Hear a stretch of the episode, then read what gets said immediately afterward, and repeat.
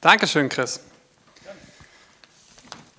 So, ja, mein Thema heute ist, wie gehe ich mit Schmerz um? Und ähm, es ist cool zu hören, dass so viele krasse Zeugnisse waren über Heilung ähm, und dass so viele coole Dinge passieren. Und ähm, wenn ich jetzt heute also drum, drüber spreche, wie gehe ich mit Schmerz um, heißt das nicht, dass ich möchte, dass ihr aufhört zu beten, dass wir alle viel Schmerzen haben und gut damit umgehen können. Nein, das ist super. Ähm, der Anstoß eigentlich für meine Predigt war, oder ich hatte ursprünglich überlegt, ob dass ich sie nenne, ist Heilung noch aktuell?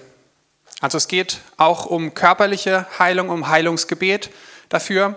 Und Anstoß dafür war, dass ich ja jetzt schon einige Jahre im CZK bin und vor circa zehn Jahren war so eine Hochphase, sage ich mal, so habe ich das empfunden, wo wir für körperliche Heilung gebetet haben, wo wir in dem Thema ganz stark gelehrt wurden, auch Sprecher da hatten, internationale, die ganz viel dazu zu sagen hatten und ähm, auch vollmächtig gebetet haben, wo sehr viel passiert ist. Und wir haben ähm, ganz viele coole Dinge gelernt die ähm, auch jetzt noch wahr sind. Also wir haben geistige Gesetze entdeckt, wie in Markus 5, 25, wo Jesus durch eine Menschenmenge schreitet und eine Frau rührt ihn an und aus ihm fährt Kraft aus, ohne dass er bewusst für eine Frau betet oder sowas. Einfach nur, weil diese Frau im Glauben nach ihm greift, geht Kraft auf sie über und sie wird geheilt.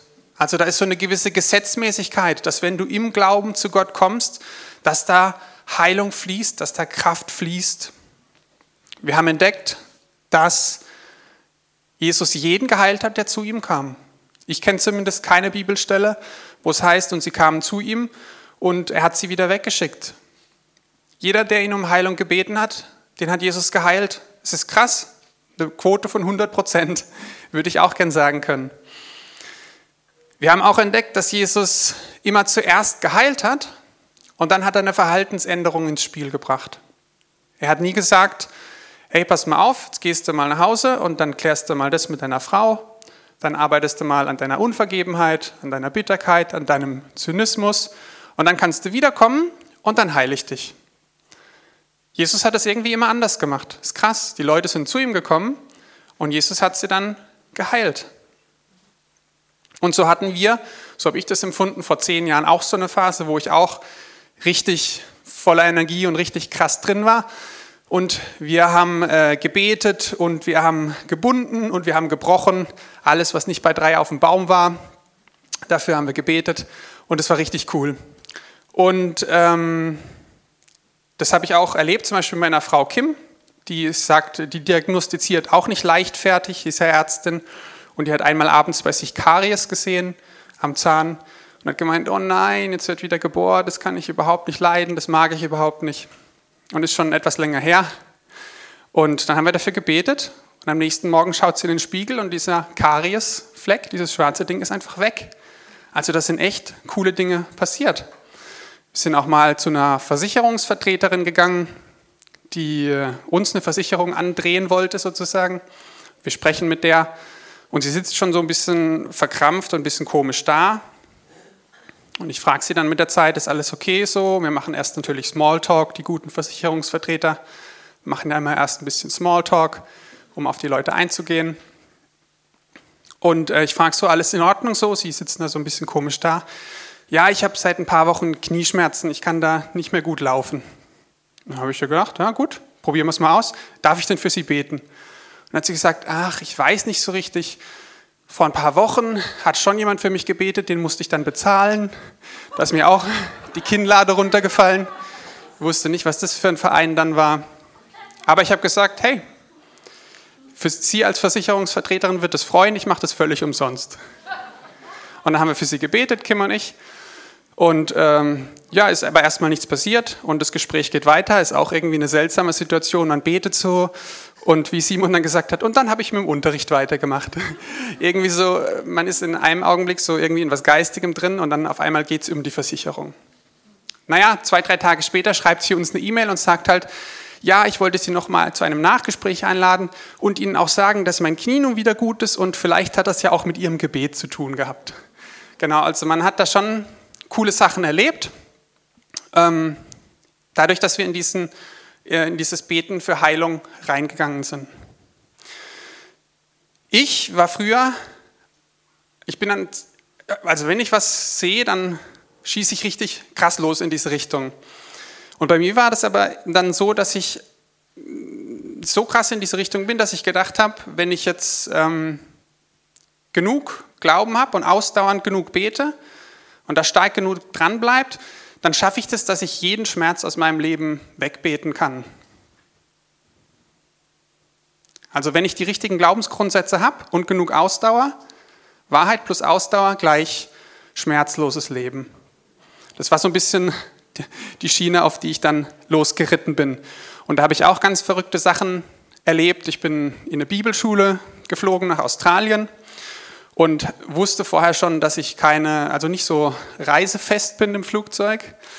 Ähm, hatte da auch schon etwas negative Erfahrungen und äh, habe aber gedacht, naja, wenn ich jetzt schon zu einer Bibelschule gehe, das ist ja schon super heilig hier und außerdem stehe ich voll im Saft, voll im Glauben drin und da bete ich jetzt dafür, dass Gott mir das wegnimmt und dass da nichts passiert.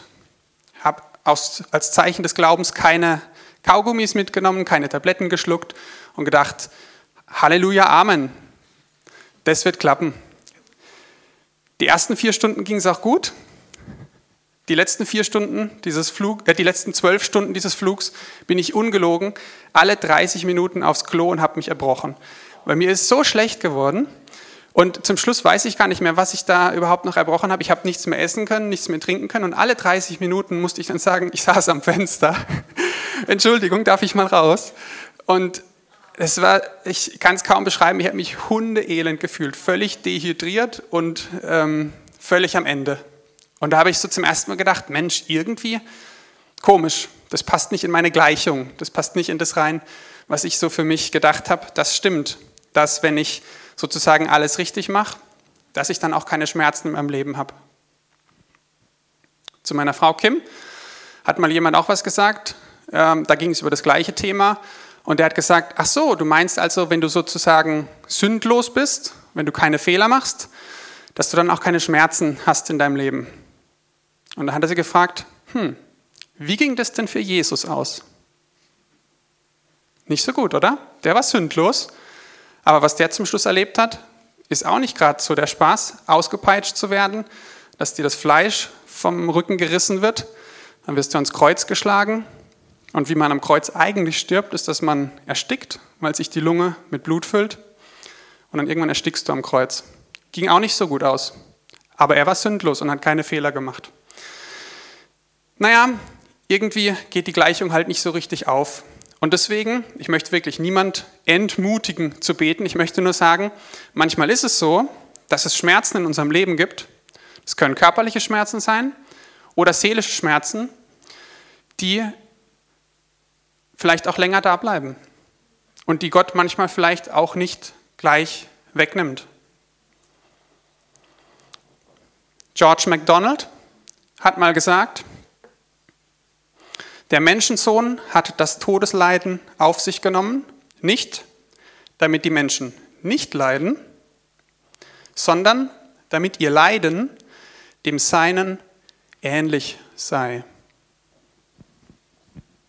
Jesus hat das Todesleiden auf sich genommen, dass er sich besser mit uns identifizieren kann und dass wir uns besser mit ihm identifizieren können.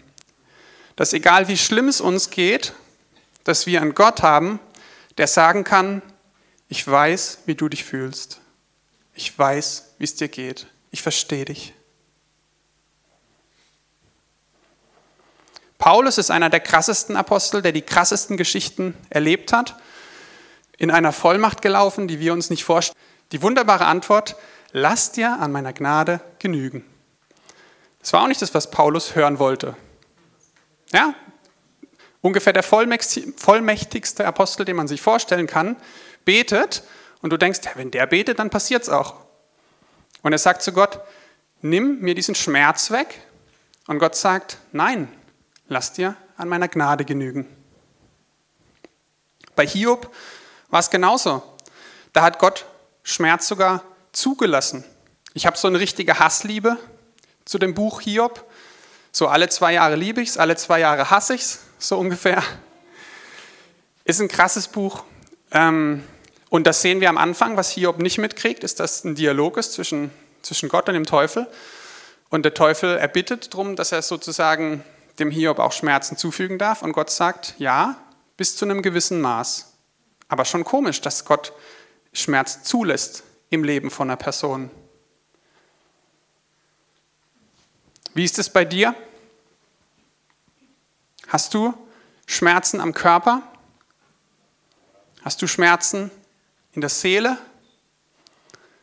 Hast du schon länger Schmerzen am Körper?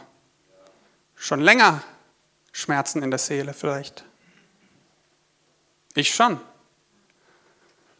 Es gibt viele Dinge in meiner Seele, die schon geheilt wurden und hm, weiß nicht, ob man das jetzt in Prozent, unsere Generation drückt ja alles in Prozent aus, in wie viel Prozent ich da jetzt schon geheilt bin, ein gutes Maß, aber in vielen Dingen ist auch immer noch so ein bisschen ein Schmerz. Ich habe auch eine Autoimmunkrankheit, eine Darmkrankheit, mit der ich seit 13 Jahren kämpfe.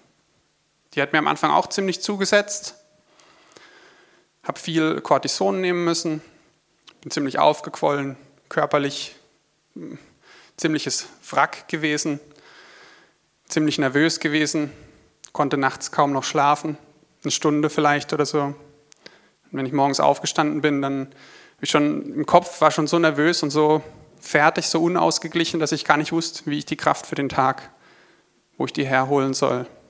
Und es ging nicht nur eine Woche oder so, es ging über Monate.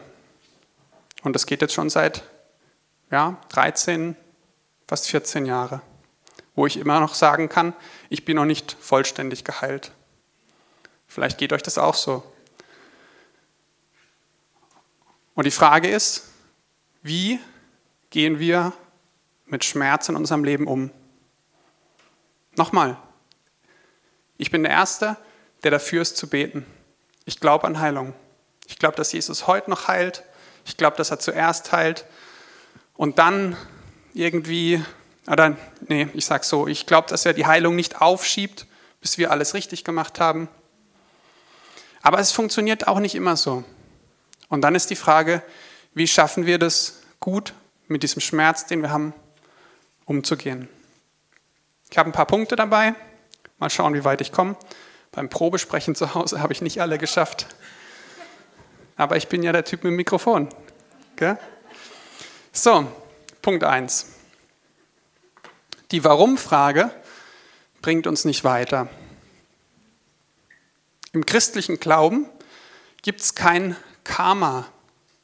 Das ist sowas, was sich auch so ein bisschen reingeschlichen hat vielleicht in unser Denken, dass manche sagen, alles, was, was du machst, kommt irgendwann zu dir zurück. Oder irgendwann verdienst du es dir, dass es dir gut geht, oder der verdienst, dass es ihm schlecht geht. Nein, das ist kein christliches Gesetz. Und ich kann das nirgendwo in der Bibel finden. Was ich finden kann, ist, dass es unser Gott über den Guten und über den Schlechten regnen lässt. Er segnet alle gleich. Und das ist das, wo wir merken, ey, Gnade regt mich jetzt schon wieder auf. Jetzt, wo ich es ausspreche, jetzt, wo ich es predige, merke ich schon, ey, das regt mich irgendwie auf. Ich möchte mir das verdienen, dass es mir gut geht. Aber Gott tickt leider nicht so. Die Frage ist eigentlich nicht, warum passieren guten Menschen schlechte Dinge? Die Frage, die wir uns eigentlich stellen müssten, ist, warum passiert irgendjemand überhaupt etwas Gutes? Wer von uns hat sich denn verdient, dass, dass es in seinem Leben alles gut läuft? Wer kann denn aus seiner Kraft vorweisen, dass er sich verdient hat, dass es ihm gut geht? Als Christ lebst du unter dem Gesetz der Gnade. Und da funktioniert es anders. Gott gibt Gnade, wem er möchte. Und das Frustrierende ist, dass wir Gnade nicht kontrollieren können. Wenn du die Warum-Frage zu lang und zu oft stellst, merkst du, dass du dich immer um dich selber drehst. Du guckst, warum, warum, warum, warum, warum. Und du beginnst eine Introspektion, du schaust in dich selber rein und irgendwann beginnst du so eine Bauchnabelschau, sagt der Uwe dann, und du guckst immer nur auf dich selber. Und du, du sitzt dann quasi schon da, ihr seht schon, dass das keine ungesunde Haltung ist, richtig verkrüppelt, in dich reingekrümmt und versuchst irgendwo in dir drin die Warum-Frage zu klären. Und was Gott möchte, ist, dass du nicht auf dich schaust, weil du da sowieso nicht die Antwort findest, sondern dass du dich öffnest und dass du zu ihm schaust. Deswegen kann die Warum-Frage, ich bin nämlich jemand, der dazu tendiert, ich bin so ein richtiger Grübler, müsste nur meine Frau fragen.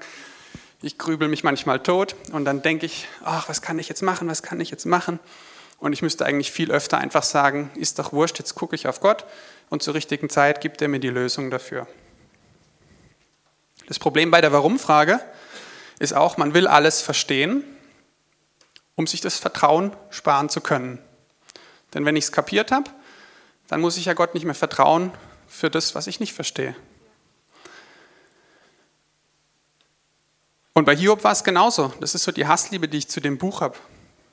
Wenn ihr das Buch lest, am Ende erklärt Gott Hiob nicht, wieso ihm das Leid passiert ist.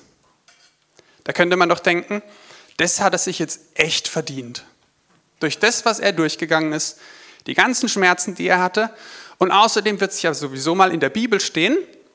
Ja, also jetzt machen wir die Sache richtig, jetzt machen wir das Ding sauber, jetzt klären wir das zum Schluss noch auf. Und dann beim ersten Mal lesen habe ich so drauf gewartet, dass Gott jetzt irgendwie Hiob erklärt, warum er das gemacht hat. Macht er nicht. Echt frustrierend. Und Manche Christen denken vielleicht so, wenn ich mal in den Himmel komme, dann wird Gott mir aber erklären, warum er das und das gemacht hat. Vielleicht sagen manche Christen auch, wenn ich mal in den Himmel komme, dann muss mir Gott erklären, warum er das und das gemacht hat. Muss er das wirklich? Oder kann es vielleicht sein, ich weiß es nicht, vielleicht erklärt er es mir, dann freue ich mich. Aber kann es vielleicht auch sein, dass wir irgendwann in den Himmel kommen und wir stehen vor, vor dem König der Könige, vor der Majestät des Universums, vor dem herrlichsten Wesen, das wir uns vorstellen können, vor dem stärksten Wesen, das wir uns vorstellen können. Und du merkst nur, wenn ich jetzt eine Frage stelle, mache ich mich richtig zum Idioten. Und, du, und alle Fragen verstummen einfach in dir, weil du Gott erkennst, weil du genau weißt, du siehst ihn und du weißt genau, hey, ich muss eigentlich gar nichts mehr fragen, es reicht mir einfach, dich zu sehen. Deswegen sind ein paar gute Gründe, die Warum-Frage nicht zu sehr auszudehnen. Punkt 2. Wer trauert, wird getröstet. Oder nur wer trauert, wird getröstet. Jesus sagt auch was Seltsames. In der Bergpredigt stellt er ja sowieso alles auf den Kopf, was ich äh, mit meiner Logik für richtig halte. Und er sagt unter anderem auch Folgendes. In Matthäus 5, Vers 4, nach der Schlachterübersetzung, Glückselig sind die Trauernden, denn sie sollen getröstet werden. Wenn ich trauer, empfinde ich mich nicht als glückselig. Glückselig heißt ja, hey, du bist gut dran, äh, dir geht's gut, du hast Glück, glückselig. Glückselig sind die Trauernden. Das passt für mich nicht zusammen. Solange bis du mal überlegst und merkst, wenn er das so formuliert, glückselig sind die Trauernden, denn sie sollen getröstet werden. Heißt wohl, dass im Trost was so Kostbares sein muss, dass es den Schmerz davor überwiegt oder rechtfertigt. Getröstet sein ist scheinbar so kostbar, dass Gott sagt, hey, das ist gut, wenn du trauerst. Es ist gut, wenn du den Schmerz hast, weil dann kann ich dir was noch wertvolleres geben. Und wenn du das gegeneinander aufrechnest, bist du immer im Plus mit meinem Trost. In Prediger 3, Vers 4 heißt es auch, jedes Ereignis, alles auf der Welt hat seine Zeit. Vers 4, Weinen hat seine Zeit und Lachen hat seine Zeit. Klagen hat seine Zeit und tanzen hat seine Zeit. Gott sagt auch nicht, hey, alles hat seine Zeit, aber den Schmerz, den musst du so schnell wie möglich wegkriegen, äh, weil wir wollen so viel wie möglich Fun haben, hey, und dir soll es die ganze Zeit gut gehen. Das sagt er nicht. Er sagt, alles hat seine Zeit. Das heißt nicht, dass du äh, dir das Recht rausnehmen kannst, jetzt äh, jahrelang zu klagen und zu weinen und dich zu beschweren. Gott sagt nur, es gibt für alles seine Zeit. Wenn du einen schweren Verlust hast, viele von uns hatten das schon, ich sag mal so, jeder von uns hatte schon einen schweren Verlust, egal wie. Der schwerste Verlust ist, wenn du Menschen um dich herum sterben siehst, die du liebst. Kannst auch andere Dinge verlieren, Besitz, Gesundheit oder sonstige Dinge. Dann brauchst du einfach auch eine Zeit, um zu trauern. Und es ist vielleicht gar nicht so gut. Ich hätte, vor zehn Jahren hätte ich was anderes gesagt. Ich habe sogar ein Gespräch mit einem Freund gehabt, wo es um dieses Thema ging und ähm, wo ich dann zu ihm gesagt habe, ja, dann bet mal dafür und Gott nimmt den Schmerz weg.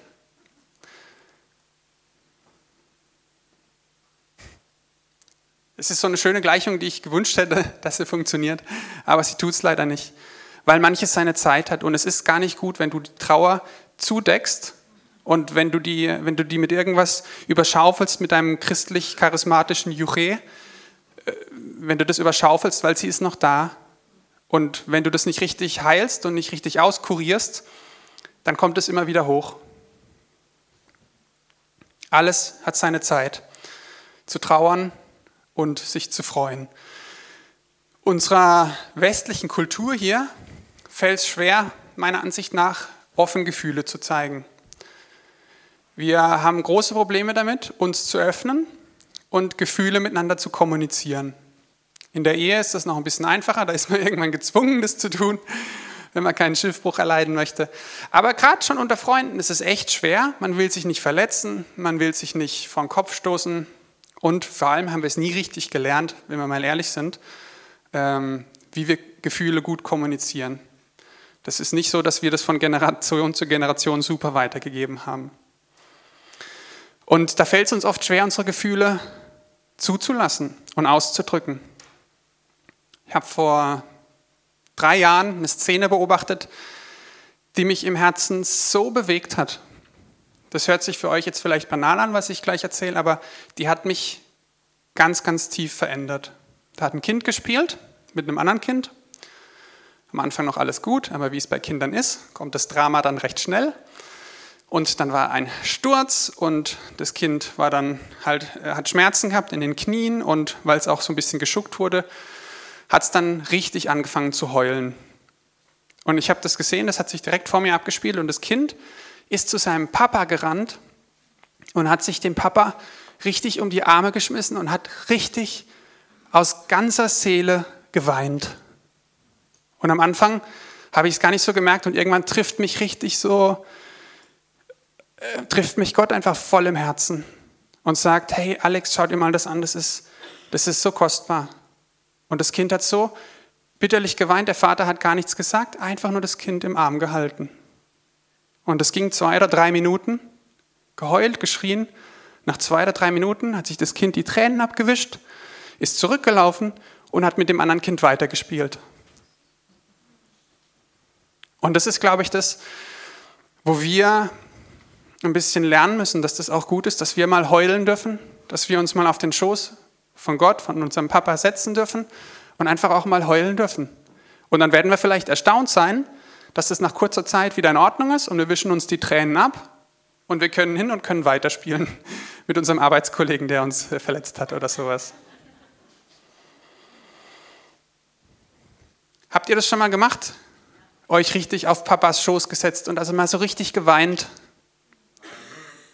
mir ist es am Anfang oft schwer gefallen. Ich habe versucht, den Schmerz wegzubeten. Gedacht, ein schmerzfreies Leben ist ein siegreiches Leben. Und daran zeigt sich, wie fest wir im Glauben stehen und wie weit wir vorangeschritten sind, wie wenig Schmerzen wir in unserem Leben haben und ob wir alle unsere Krankheiten besiegt haben. Aber habt ihr das schon mal gemacht? Seid ihr richtig mit dem Schmerz, der vielleicht auch über Jahre vergraben ist? Seid ihr damals zu Gott gekommen und habt mal richtig geweint, auch laut geweint, nicht nur ein Tränchen verdrückt? Habt ihr mal richtig laut geweint? Das macht die Seele richtig frei.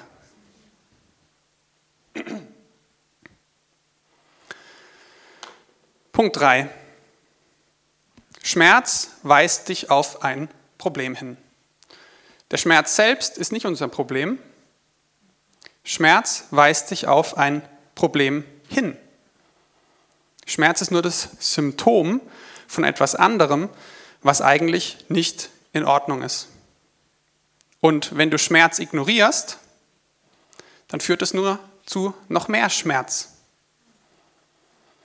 Zum Beispiel auf eine entzündete Wunde klebst du auch kein Pflaster drauf. Wenn du siehst, oh, da sind Bakterien drin, das eitert schon, la la la la la, da klebst du kein Pflaster drauf, weil dann weißt du genau, in ein paar Tagen wird es noch schlimmer und du kriegst eine Entzündung, du brauchst vielleicht Antibiotikum und dann ähm, sieht es richtig schlecht aus. Du musst die Wunde aufmachen und du musst es säubern. Und Schmerz an sich ist eigentlich auch nichts Schlimmes. Das ist was, wo Gott uns eine Hilfe gegeben hat. Stellt euch mal vor, wir würden keinen Schmerz wahrnehmen. Dann würden wir ja nie feststellen, oh, mein Fußzeh fehlt oder äh, ja, ich denke, ihr wisst, was ich meine. Schmerz zeigt uns, wo das Problem ist. Es deutet uns darauf hin und es ist nichts Schlechtes. Wir versuchen aber heutzutage meistens, diesen Schmerz, ähm, naja, zu überdecken. Interessant ist, dass die Amerikaner und die Engländer für äh, Schmerzmittel Painkillers sagen. Die sagen Schmerztöter. Aspirin ist für die ein Schmerztöter. Die töten ihren Schmerz. Gott segne Amerika, ich liebe die Amerikaner. Ich finde nur diese Übersetzung interessant, weil das so ein bisschen widerspiegelt, wie, wie wir manchmal denken, dass wir jeden Schmerz in unserem Leben töten wollen. Aber wenn du jeden Schmerz in deinem Leben abschneidest und, äh, und einfach lauter singst, die Musik lauter aufdrehst oder sonst irgendwas machst, dann merkst du gar nicht, wo vielleicht dein Problem liegt oder wo ein Problem liegt, um das du dich mal dringend kümmern solltest. Wenn du den Schmerz tötest, hilft er dir nicht, die Ursache zu finden. Vielleicht hast du Schmerzen am Körper, aber das Problem liegt irgendwo in deiner Seele. Muss nicht so sein.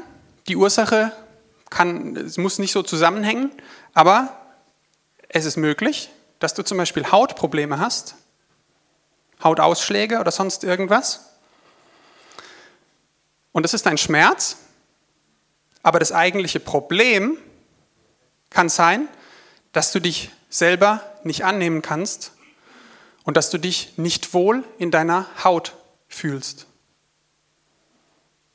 Ja, ich bin immer dafür, dass wir dafür beten und so, aber Schmerz hilft uns manchmal rauszufinden, hey, ich lebe mein Leben in Lichtgeschwindigkeit, aber ich fühle mich gar nicht wohl in meiner Haut. Und dann müssen wir uns manchmal nicht wundern, dass unsere Haut uns das auch zeigt. Vielleicht hast du Probleme mit, dein, ähm, mit deiner Wut umzugehen und du fährst manchmal aus der Haut. Und das ist ein Problem in deiner Seele, ein Problem in deinem Charakter. Und äh, dein Körper, deine Haut zeigt dir dieses Problem, dieser Schmerz zeigt dir, wo in der Seele dein Problem liegt. Muss nicht so sein, kann so sein. Ist nur ein Beispiel dafür, dass manche körperlichen Gebrechen uns auf eine Ursache hindeuten wollen. Oder du hast vielleicht ein Geschwür, Tumor, Krebs oder irgendwas in deinem Körper und es kann sein, dass das eigentliche Problem ist, du trägst ein dunkles Geheimnis mit dir. Schon seit Jahren oder seit Jahrzehnten. Und dieses dunkle Geheimnis formt sich zu einem Geschwür. Oder du brauchst dringend Vergebung für eine Sache, wo du genau weißt, du bist schuldig vor Gott und vor Menschen. Und alles, was dir helfen kann, ist Vergebung. Und du vergräbst es in dir und du redest mit niemand drüber. Und irgendwann ist es so weit, dass sich daraus ein kleines Geschwür oder irgendwas bildet. Muss nicht sein. Ich will das auch nicht rechtfertigen und erklären, dass wir Schmerzen haben. Mein Punkt war, Manchmal deuten uns Schmerzen auf ein viel wichtigeres Problem hin.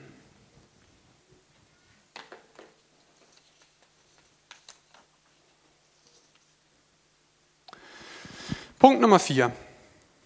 Du hast nicht unter Kontrolle, was dir passiert, aber du hast unter Kontrolle, was in dir passiert. Keiner von uns kann garantieren oder kontrollieren, ob ihm Schmerzen zugefügt werden oder nicht in seinem Leben. Was wir machen können ist, nach Galater 5 haben wir einen Geist der Selbstbeherrschung. Gott hat uns einen Geist der Selbstbeherrschung und der Selbstkontrolle gegeben. Und auch wenn es uns schwerfällt und auch wenn wir manchmal das Gefühl haben, wir haben keine Wahl, ist es trotzdem so, dass wir kontrollieren, wie wir auf diese Situation reagieren. Es gibt ein chinesisches Sprichwort, das heißt, achte auf deine Gedanken, denn sie werden Worte. Achte auf deine Worte, denn sie werden Handlungen. Achte auf deine Handlungen, denn sie werden Gewohnheiten. Achte auf deine Gewohnheiten, denn sie formen deinen Charakter. Achte auf deinen Charakter, denn er bestimmt dein Schicksal.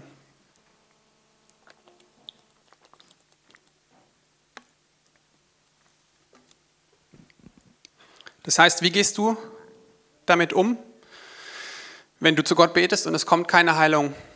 Ich habe euch ja gesagt, ich habe zum Beispiel auch eine Autoimmunkrankheit seit 13 Jahren und für die habe ich mehr als einmal gebetet und für die habe ich mehr als einmal intensiv gebetet. Viele Versprechen von Gott, viele Zusagen gehört, die ich auch für wahr halte. Aber das kann ziemlich zermürbend sein, wenn man 13 Jahre, 14 Jahre für was betet und sich sehnlich wünscht, gesund zu sein und es passiert nicht. Und vor zwei, drei Jahren war ich an dem Punkt, wo Gott mir wieder ein Versprechen gegeben hat, wo ich gesagt habe, hey, mir geht es zwar gut, ich äh, kann mein Leben ohne Einschränkungen, ohne Probleme leben, aber ich bin nicht zufrieden und ich akzeptiere das nicht, dass Krankheit in meinem Körper ist. Es ist weniger als das, was Gott uns zugesagt hat und es ist weniger als das, für, was, für das er gestorben ist. Ich akzeptiere das nicht, Jesus, und ich möchte, dass du mich vollständig heilst. Und dann kommt von ihm das Wort. Damals waren wir gerade in Amerika und deswegen hat er immer äh, Englisch mit mir gesprochen und er hat gesagt, get ready for the news of your healing. Bereite dich darauf vor, dass ich dir die Nachricht deiner Heilung gebe. Und eigentlich kann man sich da jetzt erfreuen, hey, cool, Gott spricht zu mir, ist ja super, klingt auch recht positiv, was er da sagt. Und in dem Augenblick, nach so vielen Jahren äh, Gebet, wo nichts passiert ist, ist in meinem Herz was ganz Interessantes passiert. Mein Herz und mein ganzes Fleisch und so ziemlich mein ganzes Sein und alles, was ich bin, hat gesagt, ja klar, klar. Es ist wieder so ein Wort von dir, mit dem du mich hinhältst. Ja? Hat ja schon die letzten 13 Jahre nicht funktioniert. Super.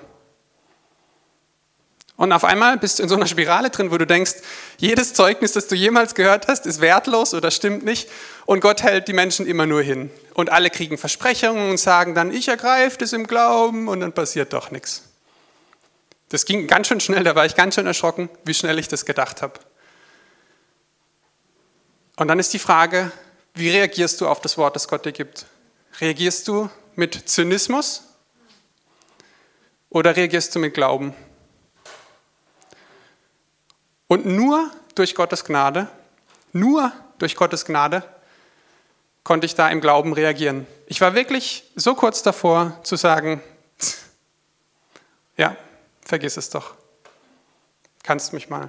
Entschuldigung, dass ich so drastisch sage, aber manchmal sind so Situationen, wo du echt am Ende bist. Und da war ich.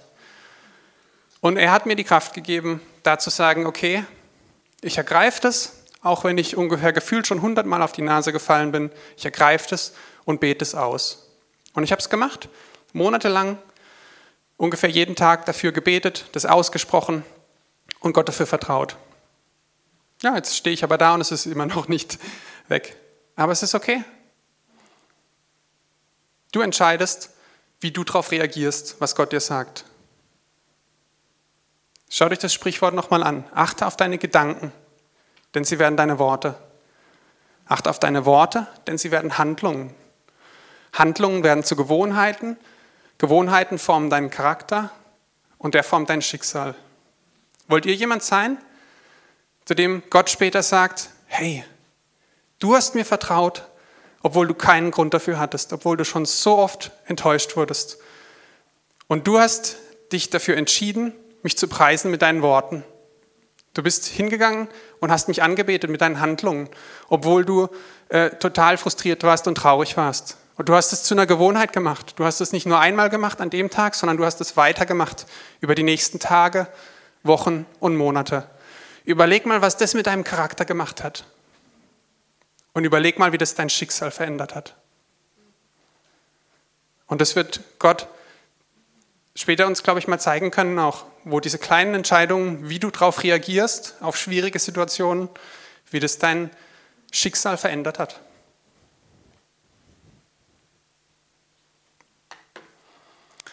Fünfter Punkt, schwierige Zeiten können uns Gott näher bringen. Ich möchte noch einmal betonen, dass ich nicht sagen möchte mit dieser Predigt, Juhu, lasst uns den Schmerz umarmen und nicht dafür beten. Dies ist nicht meine Botschaft, okay? Und ich möchte ganz klar sagen, dass ihr das bitte nicht falsch versteht. Betet für Heilung. Ich will nur sagen, wenn sie nicht kommt, gebe ich euch einen guten Plan, was ihr so lange machen könnt, bis sie kommt. Schwierige Zeiten können uns Gott näher bringen. Gott steht uns im Leid bei. Er ist nicht fern. Ich hatte gerade diese Woche ein interessantes Gespräch mit Kim wo es auch so geht, darum geht, so unsere Umstände. Manchmal haben wir Tage, da fühlen wir Gottes Gegenwart richtig stark und wir fühlen uns richtig geliebt. Und dann hat sie mich auch gefragt, Herr, hättest du dich auch so geliebt gefühlt, wenn das und das und das und das heute schief gegangen wäre? Und früher,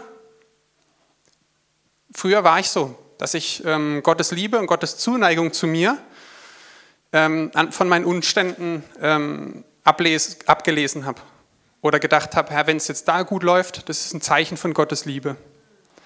Ich weiß nicht genau, woher das kommt, aber das, wenn ich so drüber nachdenke, war das richtig drastisch. Da habe ich richtig so Spielchen mit Gott gespielt und so gesagt, also äh, wenn jetzt der Bus um äh, 54 einfährt, dann liebst du mich oder so. Also das war noch ganz am Anfang meiner, oh Gott, oh Gott, ich darf nicht mehr predigen, wenn ich sowas erzähle.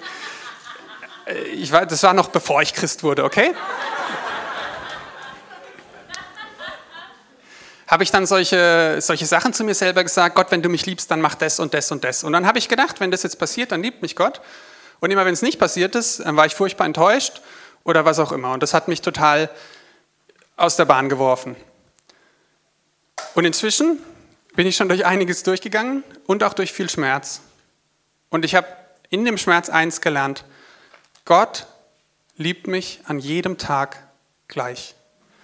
Er liebt mich am Tag, an dem es mir gut geht, an dem ich alles super mache, liebt er mich 100 Prozent. Und an dem Tag, wo ich von morgens bis abends nur sündig und wo, wo alles schief geht, liebt Gott mich 100 Prozent. Und das ist was, das ist in meinem Herzen drin. Das ähm, ja, kann ich euch jetzt nicht irgendwie demonstrieren, aber ich habe diese Gewissheit wirklich da kann ich auch noch weiter drin wachsen. Gott teste mich nicht zu sehr da drin, bitte. Aber ich weiß es inzwischen heute schon viel besser, dass Gott mich liebt. Er liebt mich an guten und an schlechten Tagen. Gott ist jemand, der seinen Bund hält und der zu seinen Versprechen steht. Schmerzen an sich verändern uns auch nicht. Schmerzen machen uns nicht zu besseren Menschen, sondern dass du sie mit Jesus durchstehst. Dass du mit Gott in den Schmerz reingehst, mit Gott durch den Schmerz durch und mit Gott aus dem Schmerz wieder raus.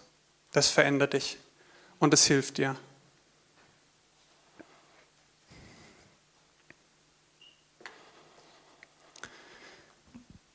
In trockenen Zeiten muss man manchmal automatisch tiefere Wurzeln bilden. Gott entzieht sich uns nicht. Gott möchte uns auf einer tieferen Ebene begegnen. Wayne Jacobson, von dem lese ich gerade ein gutes Buch, das heißt zu seiner Zeit. Da vergleicht er so, äh, wie das im Wein, ähm, Weinstock ist, nee, wie nennt man das? Im, im Weinberg, danke, äh, vergleicht es mit dem Glauben. Und er schreibt da auf Seite 103, wenn wir versucht werden, haben wir zwei Möglichkeiten. Wir können entweder im Glauben reagieren und zulassen, dass wir als ein Teil unseres Reifeprozesses leiden, oder wir können wütend und resigniert reagieren und damit eine Chance verpassen. Gott kann den verachtenswertesten Umstand benutzen und in den Reifeprozess einbauen. Er hat uns versprochen, wir müssten nie eine größere Bewährungsprobe bestehen, als wir ertragen könnten. Und dass er stets einen Weg findet, sodass die Gnade über das Böse triumphiert. Ich möchte langsam zum Ende kommen und euch auch sagen, obwohl ich auch lang schon gelitten habe mit dieser Autoimmunkrankheit und was weiß ich, kleineren Wehwehchen, die ich noch hatte und anderen Sachen. Und, ah ja, na gut, das erzähle ich lieber nicht. Ähm, Gott mutet uns nie mehr zu, als wir ertragen können. Ich habe zum Beispiel gesagt, ich möchte nicht, dass mich diese Krankheit einschränkt, dass ich nicht das tun kann, was ich möchte. Und ich bin, eigentlich soll, muss ich äh, Medikamente nehmen regelmäßig, die sind auch recht teuer. Und in Deutschland kriege ich das durch die Krankenkasse natürlich umsonst. Und ähm, ja, jetzt bin ich mit Kim ein halbes Jahr ins Ausland gegangen. Oder der Plan war, wir, wir haben darüber nachgedacht, wir wollen gern zur Jugend mit einer Mission. Und wie machen wir das dann? Wie kriege ich jetzt diese Medikamente durch den Zoll? Woher kriege ich überhaupt diese Anzahl von Medikamenten für ein halbes Jahr? Wie soll ich das denn machen? Und da denkst du manchmal schon, siehst du Gott, es geht doch nicht alles gut. Die Krankheit schränkt mich ein und ich kann nicht das machen, was ich mir wirklich wünsche. Aber es war so, dass er dem Arzt so viel Gnade gegeben hat, dass er mir Tonnen von diesem Zeug verschrieben hat, mehr als ich mein ganzes Leben lang nehmen könnte wahrscheinlich und hat mir das alles auf den Zettel geschrieben und ich konnte mir das in der Apotheke holen. Ich konnte es losschicken, konnte es vorschicken, weil es ein bisschen sperrig ist, nach äh, Amerika und bin nachgereist. Habe noch ein kleines bisschen im Handgepäck dabei gehabt und so. Und irgendwann geht mir das, was ich im Handgepäck habe, aus. Und es ist schon ein Monat vorbei. Ich warte auf die Lieferung, die ja jetzt eigentlich kommen sollte. Der amerikanische Zoll wird ja hoffentlich schnell das Ding abfertigen. Und mir gehen die Medikamente aus. Und normal ist es so, dass ich äh, starke Schmerzen oder so kriegen kann, wenn ich das ein paar Tage nicht nehme. Und dann ist es schon ein paar Tage die Medikamente aufgebraucht und ich warte auf die neuen. Und sie kommen aber nicht. Und ich so, oh Gott, lass mich nicht hängen. Und auch wieder Gedanken mit, siehst du, Gott macht doch nicht immer alles gut. Da gehst du im Glauben voran und dann lässt er dich hängen. Und es war so ein Spannungsfeld. Und es ging dann ein, zwei Wochen und normalerweise ist es da äh, eigentlich schon echt nicht mehr gut ohne Medikamente. Und zwei Wochen ging es ohne Medikamente gut. Und gerade als ich gemerkt habe, so, ey, jetzt, weiß nicht, vielleicht müssen wir zurückfliegen, vielleicht müssen wir abbrechen. Hat sich das alles gelohnt? Hat Gott mich sitzen lassen? Am nächsten Tag kommt dieses Riesenpaket an. Das ist, äh, glaube ich, dann zwischendrin schon vier Monate unterwegs gewesen. Und es kommt genau am nächsten Tag an, wo ich gemerkt habe, jetzt brauche ich das Zeug. Genau am nächsten Tag. Vier Monate Zoll. Das nenne ich Maßarbeit. Und Gott, Gott kümmert sich um einen. Auch wenn man manchmal das Gefühl hat, es ist nicht so. Ich bin Lehrer. Das heißt, ich bin durch das Referendariat gegangen. Halleluja. Und da muss man eine Einstellungsuntersuchung machen, weil man verbeamtet wird. Verbeamtet auf Widerruf. Das heißt, nach eineinhalb Jahren Referendarszeit wirst du automatisch wieder rausgekickt aus dem Beamtenstatus. Und ähm, das heißt, man muss zum Amtsarzt und muss da erstmal einen Fragebogen ausfüllen, was man alles hat und so weiter. Und bei der Einstellung hat die Amtsärztin, zu der ich bin, schon gesagt, naja, also fürs Referendariat kann ich Sie gerade noch so zulassen. Aber später verbeamtet werden, das können Sie gleich vergessen. Das ist im Prinzip unmöglich mit Ihrer Diagnose. Und an dem Tag war ich auch ziemlich fertig. Habe ich auch gedacht, boah, siehste Gott, wieder was, wo ich zu Schaden komme. Wieder was, ja, wo ich jetzt drastische Einschnitte erleben muss. Und damit ihr das besser versteht, das Beamtentum ist eine extreme Absicherung. Ich meine, die meisten von euch wissen das. Aber ich muss äh, nicht in die gesetzliche Krankenversicherung zahlen, wo ich hohe Beiträge zahle und später fast nichts rausbekomme. Ich kriege dafür eine Pension die äh, wirklich gut ist, wo sich niemand beschweren sollte. Und ähm, du kannst nicht gekündigt werden. Also das ist die absolute Absicherung für dich und deine Familie. Egal was dir passiert, du kriegst jeden Kredit, egal ob du ihn jemals zurückzahlen kannst. Du bist vollkommen abgesichert als Beamter. Und es ist natürlich eine Riesenerleichterung, die du gerne haben möchtest. Und so habe ich fünf Jahre lang in dieser Spannung gelebt. Hey, wie wird es? Vor zwei Jahren habe ich jetzt angefangen, an der Schule zu arbeiten und habe den Antrag gestellt, ich möchte gern verbeamtet werden. Das heißt, ich muss erneut zur Gesundheitsprüfung. Und die Frage war wieder, lässt Gott mich hängen? Schadet mir diese Krankheit? Lässt Gott mich daran zerbrechen? Oder ist er treu und bringt mich dadurch? Ich wusste nicht, wie es ausgeht. Ich komme zu der Ärztin rein und wir machen so Smalltalk. Und die fragt dann, ja, und was haben Sie hier? Und ach ja, Sie sehen ja recht sportlich aus. Dankeschön. Und äh, ja, was haben Sie denn noch so? Und Eltern, irgendwelche Diagnosen? Ach ja, ja, und ich war schon voll vorbereitet, ihr zu sagen, ja, bei mir wurde Diagnose gestellt, aber ich habe noch nie irgendwie deswegen gefehlt und ich fühle mich toll und mir geht's gut und gucken Sie mich an und was weiß ich was. Und hatte mir schon zehn Gründe überlegt, wie ich Sie davon überzeuge, dass sie mir dieses Ding jetzt bitte ausstellt. Und dann sage ich halt so, ja, das und das diagnostiziert und so und schluck schon das ist nämlich der entscheidende Augenblick.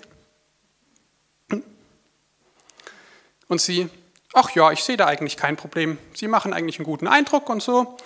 Ja, und dann ich so, ja, aber Sie wollen bestimmt äh, die ärztlichen Dokumente vom Spezialisten und so, Sie wollen sich das ja einholen. Ich habe Ihnen hier das schon, Formular schon mal ausgefüllt, wo Sie dann meine Erklärung haben.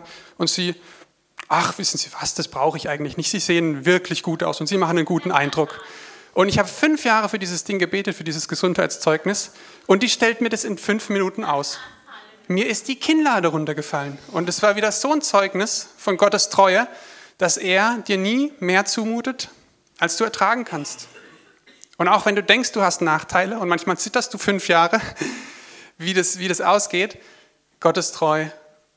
Vielleicht klappt nicht alles, aber Gott ist trotzdem treu. Und Gott versorgt dich in all dem, was du brauchst. Ich möchte zum Abschluss noch ganz kurz beten. Ich möchte für zwei Sachen beten. Ich möchte dafür beten, dass wir mit Schmerz gut umgehen und ich möchte für Heilung beten. Jesus, ich danke dir einfach, dass du ein treuer Gott bist, ein Gott, der uns nicht verlassen hat, egal ob es uns gut geht oder, uns schlecht, oder ob es uns schlecht geht. Du bist für uns da bist 100% für uns. Ich bete, dass du uns tröstest in unserem Schmerz, dass du uns zeigst, dass wir auf deinen Schoß hüpfen können, dass wir weinen dürfen, dass dafür eine Zeit ist, dass es in Ordnung ist und dass du den tröstest, der traurig ist. Ich danke dir, dass du uns nah bist in dieser Zeit. Ich danke dir, dass uns der Schmerz hilft, dass du uns vielleicht auf manche größeren Probleme hinweist, die wir sonst im Alltag einfach übersehen oder zu laut sind. Hilf uns, dass wir nicht zu sehr die Warum-Frage stellen, sondern dass wir auf dich schauen. Dass wir nicht auf uns schauen, sondern dass wir auf dich schauen. Hilf uns, dass wir mit Enttäuschungen gut umgehen. Da, wo wir das Gefühl haben, du heilst nicht oder du zögerst, du zögerst die Heilung heraus. Hilf uns, dass wir da im Glauben reagieren. Gib uns die Gnade und sei du unsere Kraft, richtig zu reagieren dass wir nicht in Zynismus verfallen und selbst wenn wir es tun, dass du vergibst und dass du uns wieder auf den richtigen Kurs bringst. Und Vater, ich bete genauso, dass du heilst. Du hast dich selber verkündet als Yahweh Rapha, der Herr unser Arzt. Du liebst es, deine Kinder gesund zu sehen und du liebst es zu heilen. Und dieses Thema schließt das eine, schließt das andere nicht aus. Und ich bete für jeden, Legt einfach mal die Hände da auf, wo ihr Schmerz habt, wo ihr vielleicht eine Krankheit, ein körperliches Gebrechen habt. Vater, ich bete, dass jetzt Heilung fließt. Ich bete, dass jetzt Heilung fließt. Ich rufe keine geistigen Gesetze an. Ich rufe deine Liebe an und deine Gnade für uns. Vater, wir bringen dir den Senfkorn-Glauben oder auch den großen Glauben, egal wie groß er ist. Aber es kommt nicht darauf an, wie groß unser Glaube ist, es kommt darauf an, wie groß unser Gott ist und du bist groß. Ich bete, dass deine Heilung jetzt fließt bei, bei jedem, Ich bete, dass deine Heilung jetzt fließt bei jedem, der gerade seine Hand auf irgendeinen Körperteil legt. Hilf uns diese Heilung jetzt zu empfangen, ganz unverkrampft. Wir können sie sowieso nicht verdienen, wir kriegen sie geschenkt. Deswegen müssen wir uns gar nicht verkrampfen, sondern wir können uns entspannen. Vater, und hilf all denen, die jetzt oder in den nächsten Tagen ihre Heilung vielleicht nicht gleich empfangen, dass sie trotzdem im Glauben weiter auf dich vertrauen, denn du bist der Heiler. Ich danke dir. Amen. Danke für eure Aufmerksamkeit.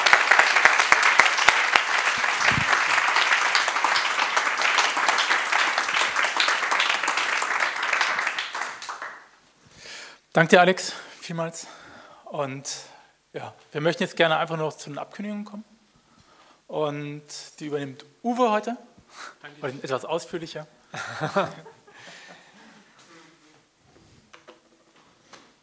Ja, bis das Bild da ist, wollte ich nochmal sagen, das hat mich sehr beeindruckt, was Alex gesagt hat. Und ich möchte dich mal kurz, dass er das Kreuz anschaut. Das Kreuz ist die Achse unseres Daseins. In der einen Hand hält Jesus unseren Glauben, in der anderen unseren Unglauben. Am Fuß ist unser irdisches Dasein und im Kopf ist unser himmlisches Dasein. Und das sind wir Wesen. Wir bestehen aus Glauben, Unglaube, aus irdischem, aus himmlischem. Und hier in der Mitte kommt alles zusammen. In Christus werden wir transformiert. Und das ist ein Prozess und der findet statt. Amen. Danke, Alex. Ja, Männerfrühstück am Samstag, den 24.09. Die Kunst, eine Frau zu lieben, mit unserem Top-Spezialisten dafür, den Ralf. Komm mal her, Ralf. Das stimmt natürlich gar nicht, was der Uwe da sagt. Ich bin nicht der Top-Spezialist, aber Gott hat mir das echt die letzten Jahre so aufs Herz gelegt, einfach für Ehen ähm, und für Beziehungen äh, immer wieder in den Riss zu treten. Und ich kann, wenn, also wenn ich das, die Predigt jetzt vom, vom, vom Kim, die hat mich wieder mal sehr bewegt. Und wenn ich die Warum-Frage stelle, warum ich mit meiner super Frau, die jetzt leider gerade auf Toilette gegangen ist, schon 25 Jahre dieses Jahr verheiratet bin, dann weiß ich, dass das der Klebstoff ist, dass Gott da mitten unter uns ist und der uns da schon durch einige Dinge durchgeführt hat und mich vor allen Dingen als Ehemann ähm, da schon an Dinge gebracht hat, wo ich gemerkt habe, wow, da musst du Buße tun und da musst du dich verändern, mein Freund, nicht deine Frau. Ähm, wir haben gemeinsam schon viele Sachen erlebt und sind durch Höhen und durch Tiefen gegangen. Und ich finde es ein spannendes Thema. Man sieht es in der, was weiß ich, bei den Nachbarn, bei den Kollegen, dass Ehen nicht so gut laufen, wie man sich das vorstellt. Auch im christlichen Bereich sieht es ja nicht so viel besser aus. Und Gott hat echt einen guten Plan für uns als, als Ehe. Und mir ist es echt wichtig, da wirklich euch Männer auch rauszurufen, weil ich mich selber da genauso dazu stelle. Der Uwe, wir sind die Transformer-Gruppe, äh, der Martin ist noch dabei und der Thomas. Wir haben uns aufgemacht, weil wir Gott ähnlicher werden wollen. Wir wollen ähm, lernen, was es heißt, sich unterzuordnen, unsere Frauen zu lieben. Nicht so wie in der Welt, da geht es um Selbstbestimmung und um Gleichberechtigung und alles selber können. Ähm, Gott hat meistens einen anderen Plan und der ist besser und das ist toll. Ich freue mich auf den Samstag. Ähm, ich bin noch nicht vorbereitet, schon gar nicht so wie der Alex, aber ich glaube, es wird trotzdem gut. Meldet euch aber bitte an, weil wir müssen wissen, wie viel Brezeln wir kaufen müssen und noch so ein bisschen auch ein bisschen Smalltalk zu machen. Ja? Einfach ein E-Mail an office.czk.de schicken, das wäre super. Danke. So, dann gibt es am 24. auch ab 18.30 Uhr, da ist viel los hier im Haus, eine Vernissage mit Musik, Gitarrenmusik und das Ganze verantwortet der Christoph Rehlinger, an den könnt ihr euch mit Fragen zur Vernissage wenden. Dann darf ich euch nach wie vor, das passt auch zu dem Thema, was Alex gepredigt hat, Schmerz, unser Seminar vom Heimgehen, Seminar zur Sterbebegleitung. Es kommen immer mehr Anmeldungen rein, das zeigt mir, das Thema ist attraktiv. Äh, und es geht hier darum, einfach zu Erfahrungen zu sammeln. Was passiert, wenn eine Person im Sterben liegt? Was passiert dort genau? Wie kann ich mich aufstellen? Wie kann ich so eine Person begleiten? Wie können wir angemessen umgehen? Wie können wir uns selber angemessen aufstellen? Es wird sehr, sehr praktisch sein. Der Eintritt zu dem Seminar ist frei, aber wir bitten, damit wir das gut organisieren können, auch hier um eure Anmeldung einfach kleines E-Mail an office.czk.de. Das Seminar findet hier statt am 1.10. Samstag. Dann möchte ich euch auch bitten zur Maintain Your Face, meldet euch an, damit wir planen können. Und es geht dort darum, was du bekämpfst, bleibt, was du liebst, wird überwunden.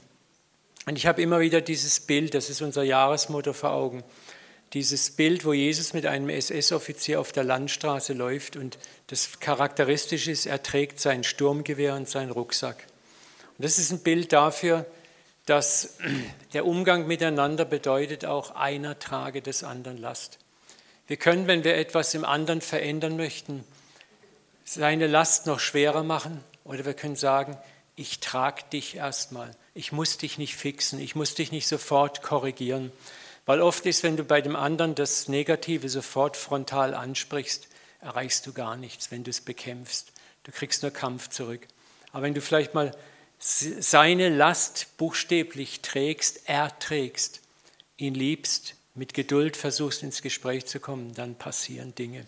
Und das wollen wir mit vielen praktischen Beispielen lernen. Ich soll euch ganz übrigens herzlich grüßen von Christoph Heselbar, der freut sich schon riesig auf euch und auf die Konferenz. Und er wird sehr viel darüber sprechen, wie wir auch in uns selber zu überwinden werden. Also es wird eine tolle Konferenz. Meldet euch bitte an. Prospekte liegen oben aus und sind auch im Internet zum Downloaden. Dann habt noch mal im Hinterkopf die Freizeit.